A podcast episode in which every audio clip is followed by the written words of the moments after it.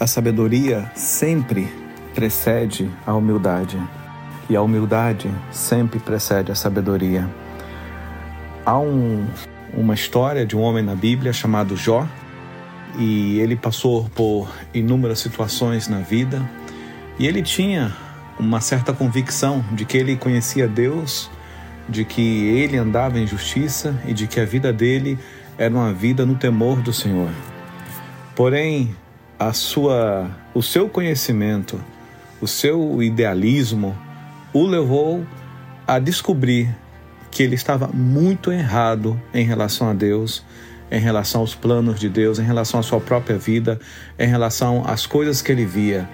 E em Jó, capítulo 42, dos versos 1 ao 6, Jó relata o que ele aprendeu de experiência na crise. Talvez seja um dos relatos mais belos da Bíblia, de toda a Bíblia, de um homem que, na maturidade, aprendeu sabedoria diante da crise e descobriu que nunca é tarde para se reinventar. Jó, ele fala assim: Então respondeu Jó ao Senhor. Isso é uma oração. Jó está orando a Deus e falando a Deus: Bem sei que tudo podes, e nenhum dos teus planos pode ser frustrado. Ele reconhece a grandeza de Deus. Quem é aquele, como tu disseste, ó Deus, que sem conhecimento encobre o conselho? Há pessoas que falam demais, acham que podem encobrir a sabedoria e o conselho de Deus com as suas filosofias, com as suas indagações, com as suas frases de efeito, mas não significam nada diante de um Deus grandioso como o que nós temos. Primeiro, porque a Bíblia diz que Deus é amor e qualquer que ama é nascido de Deus. E quem não entende o amor não entende Deus, porque Deus é amor. Aqui Jó, ele entende os conselhos de Deus porque ele vê o amor de Deus meio à crise. Ele entende o poder de Deus, que o poder de Deus, diante de tantos poderes que Deus poderia ter ou demonstrar, Deus usa o poder do amor na sua palavra. Quem é aquele como disseste, que sem conhecimento encobre o conselho, na verdade, falei do que não entendia. Coisas maravilhosas demais para mim, coisas que eu não conhecia.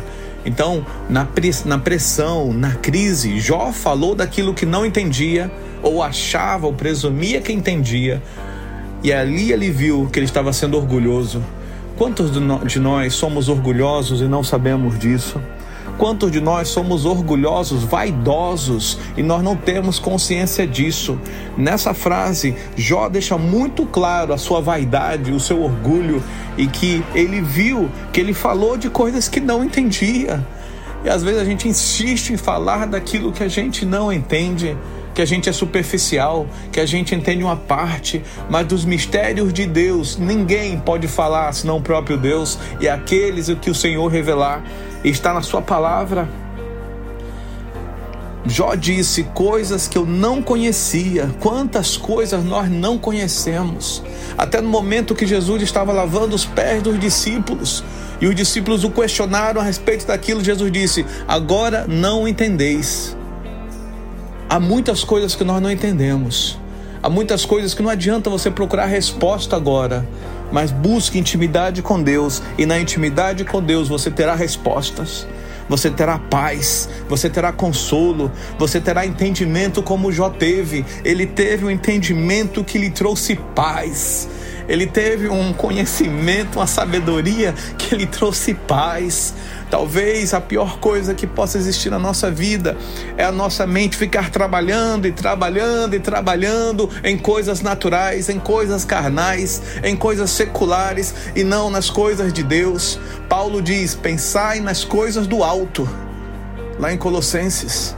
Temos que pensar nas coisas do alto para entendermos as espirituais, para que assim as naturais sejam compreensíveis. Jó, em sua oração, em sua é, redenção, em seu momento de desnudar-se diante de Deus, ele diz para Deus: Deus, ó Pai, eu não conhecia das coisas que estava indagando a Ti. Escuta-me, pois, havias dito, e eu falarei, e eu te perguntarei, e tu me ensinarás. Aleluia! Nesse momento, Jó, ele muda o foco do seu conhecimento. Ele não quer um conhecimento mais humano, ele não quer mais um conhecimento mais secular, mas ele quer que o conhecimento seja voltado a Deus, no temor do Senhor. Eu gosto muito de ler. Tenho vários livros em casa e gosto de estudar, mas todo conhecimento humano são interpretações não são a palavra de Deus, não representam a palavra de Deus, são interpretações, opiniões. Cuidado com as muitas interpretações que você pode estar lendo da Bíblia. Cuidado com as muitas opiniões que você pode estar lendo da Bíblia. Busque edificar-se no Senhor, lendo a palavra do Senhor e deixando o Espírito Santo te falar, te orientar, te ensinar. Lá em João, 1 João diz que a unção que dele recebestes vai lhe ensinar a respeito de todas as coisas. Temos que estudar. A técnica tem que ser estudada. Temos que estudar, mas temos que compreender que nem tudo nós teremos resposta. E Jó, ele fala no verso 5: Eu te conhecia só de ouvir, mas agora os meus olhos te veem. Por isso me abomino e me arrependo no pó e na cinza. Se o seu conhecimento de Deus, não importa qual seja, não te conduz ao arrependimento, a palavra arrependimento quer dizer voltar-se para Deus. No hebraico é techuvá, é voltar-se para Deus, é não deixar-se distanciar-se de Deus, mas é voltar-se para a origem que é Deus. Se o conhecimento que você aprende não te conduz a Deus, reveja o seu conhecimento. Reveja o que você está estudando, reveja essa sabedoria. E, meu querido, que nesse momento você encontre paz como Jó encontrou em Deus. E que a sabedoria que ele aprendeu de Deus o conduz e o conduziu à humildade.